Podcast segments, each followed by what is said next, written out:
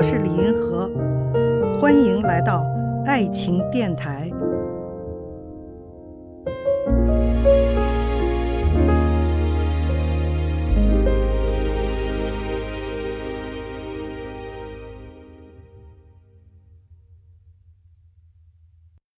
看现在的年轻人的精神世界和生活方式，您有什么建议吗？我觉得呢，我的一个主要的建议哈，就是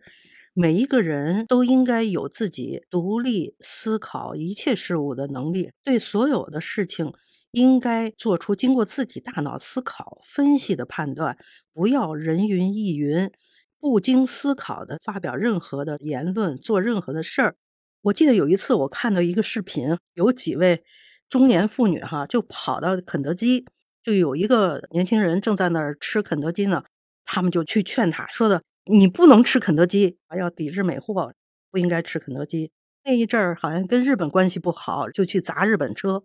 其实是好多日本车都是咱们中国合资产的呀，好像在哪儿还出了一个事情，他那个一个车锁把那人家日系车给砸了，是吧？就是说，你不管我们跟他们国家的关系怎么样，你不能去随随便便的去做这种事情。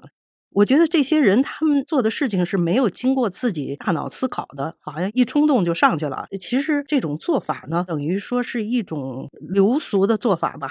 就是人们很容易从众。有一本书叫《乌合之众》，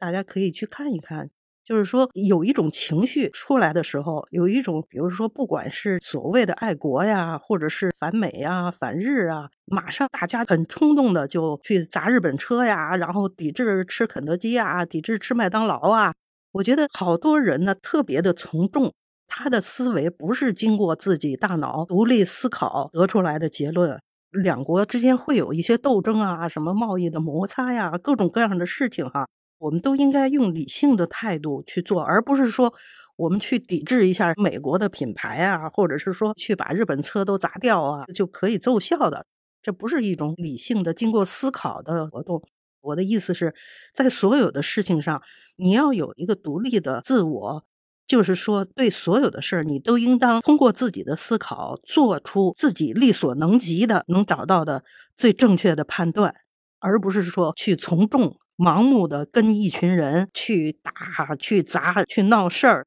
因为年轻人嘛，有的时候会比较的冲动，好多事情不经过思考就去做了。这个东西应当说是某一个年龄段容易犯的错误。实际上追到底，还是说你并没有一个独立的自我，你没有一个对一切事情经过自己头脑独立思考、得出自己的结论的这样的一种习惯。所以呢。我希望大家能够这样去做，看见爱，感受爱，遇到爱。我是李银河，我们下期再见。